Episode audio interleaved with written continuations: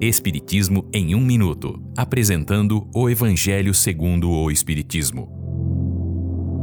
Capítulo 16. Não se pode servir a Deus e a Mamon. Utilidade providencial da riqueza.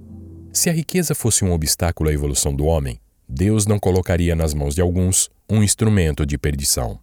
Sem dúvida que pela fascinação, a riqueza gera tentações e é uma prova mais arriscada que a da pobreza. Se a riqueza é a causa de tantos males, então devemos atribuir a culpa ao homem, que dela abusa e torna nocivas utilidades que ela poderia trazer. Além disso, condenar a riqueza seria condenar o trabalho.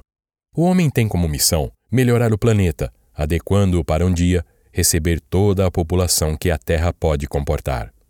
O homem precisa ainda buscar as boas relações entre os povos, encurtar as distâncias entre eles, tornar os meios de comunicação mais eficientes.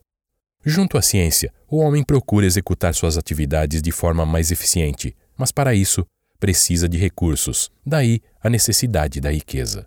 São estas atividades materiais que desenvolvem a inteligência do homem e o fará mais tarde compreender as grandes verdades morais. É por isso que a riqueza é considerada um elemento do progresso humano.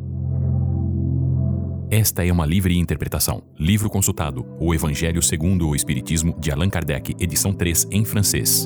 Visite nosso site www.vidaespiritismo.com.br.